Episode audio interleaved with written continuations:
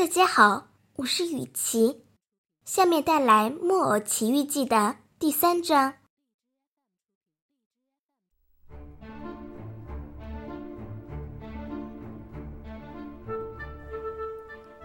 杰佩托住的地方是一间空间十分狭小的地下室，只有楼梯底行道可以投进来一点光。房间里的用具也是简单的不能再简单了，只有一把破破烂烂的椅子，一张床，一张小桌子。房间的里面墙上有个小壁炉，生着火，但火是画出来的。在火的上面有个锅子，同样也是画出来的。此刻锅子翻滚的热气腾腾，但是热气同样是画出来的，这些画跟真的一样。杰佩托回到家，就立刻拿起工具，动手刻他的木偶。嗯，唉，给他取个什么名字呢？杰佩托自言自语地说。就叫他匹诺曹吧，这个名字会给他带来幸福的。我认识一家人，他们都叫匹诺曹，匹诺曹爸爸，匹诺曹妈妈，匹诺曹老大、老二、老三，他们一家都过得很好，其中最富的一个在讨饭吃。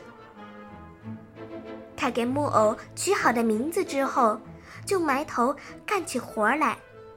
不一会儿，就给他刻出了头发、脑门儿和眼睛。当杰佩托把眼睛刻好时，他简直惊奇极了，因为他发现这两只眼睛咕噜噜的自己动了起来，然后眨也不眨的瞪着他看。这双木头眼睛把杰佩托瞪得快受不了了。于是杰佩托生气地说：“傻木头眼睛，瞪着我做什么？”木头并没有回答他。雪佩托给他做完眼睛后，又接着做鼻子。雪佩托刚把鼻子做好，他就开始自己长了起来，长啊，长啊，长啊，才几分钟。他就长成了一个很长很长的长鼻子，而且还在没完没了的长下去。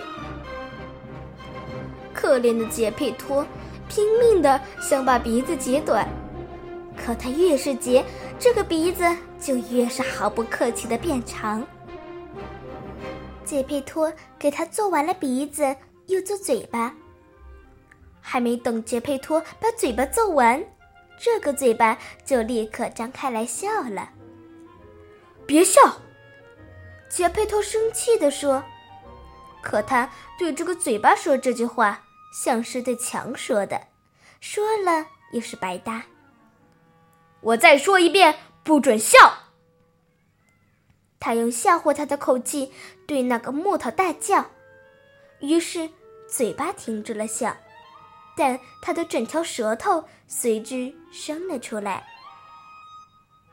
为了不耽误工作，杰佩托就装作没看见，继续干他的活。杰佩托做完嘴巴后，做下巴，接着又做脖子、肩膀、肚子、胳膊和手。刚把手做完。杰佩托就感觉头上的假发套被扯掉了。当他抬起头来看时，读者们，你们猜，他看到什么了？他看见他那头黄色假发被木偶拿在手里。匹诺曹，你，必须立刻把头发还给我。匹诺曹不但没把假发还给杰佩托。反而将假发戴在了自己头上，但是假发把匹诺曹的整个头都套住了，他简直被闷了个半死。杰佩托感觉自己有生以来还没有这样悲伤难受过。这个木偶真是太没规矩了。他转脸向匹诺曹说：“你这个小坏蛋，我还没有把你做完，你就已经这样不尊敬父亲了，真坏！我的孩子，你真坏！”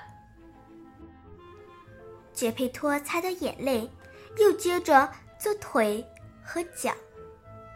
杰佩托刚把脚做好，就感到鼻尖被踢了一脚。唉，我真是自作自受。杰佩托自言自语：“刚开始就该想到这一点，现在已经来不及了。”接着，杰佩托抱住木偶的肢窝，把它放到地板上，教他走路。刚开始。匹诺曹的腿很僵硬，不会动。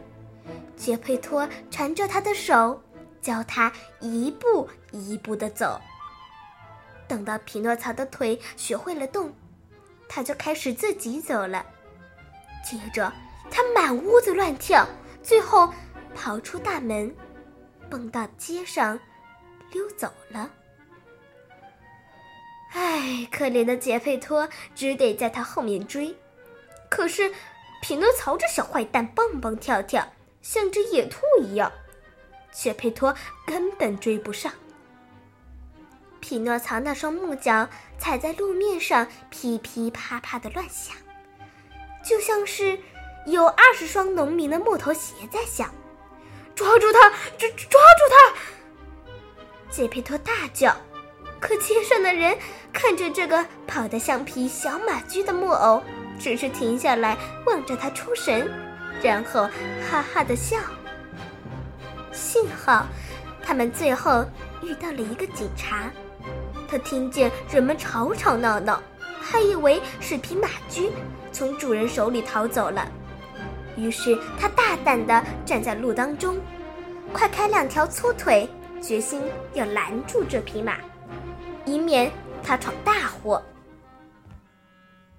匹诺曹远远的就看见警察把整条街拦住，他想在警察的两腿之间一下子冲过去，但是却没成功。警察动都没动，就一把抓住了他的鼻子，把他交还到了杰佩托的手里。这个鼻子真长，像是特地做出来给警察抓似的。为了教训匹诺曹。杰佩托想狠狠地拉他的耳朵，但是杰佩托却万分惊讶，因为他找来找去，竟然找不到匹诺曹的耳朵。诸位知道这是为什么吗？因为杰佩托一个劲儿的刻啊刻啊，但是却忘了给匹诺曹做一对耳朵。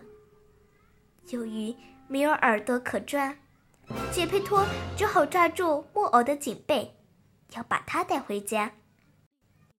杰佩托摇着头吓唬他说：“咱们现在回家，到了家一定算清咱们这笔账。”听了这句吓人的话，匹诺曹立刻就倒在地上，赖在那里不肯再走了。于是那些爱看热闹。和无所事事的人一下子就围了过来，大家七嘴八舌地说：“可怜的木偶。”也有人说：“他不肯回家是有道理的，不知道杰佩拖着坏蛋会怎么揍他呢？”接着又有人不怀好意地说：“杰佩托这家伙看起来挺老实，其实对孩子特别凶。”这个可怜的木偶落到他手里，准会被他剁成碎木片的。他们这么东一句西一句的，那位警察竟把匹诺曹放开，反倒要把可怜的杰佩托送到监狱里去了。杰佩托在去监狱的路上结结巴巴的哭着说：“哦，该死的小鬼！”我辛辛苦苦的想做出个好木偶来，结果却是自讨苦吃。我本该先想到这一点儿。接下来发生的事情简直叫人无法相信，我将在以下各章里一一讲给诸位听。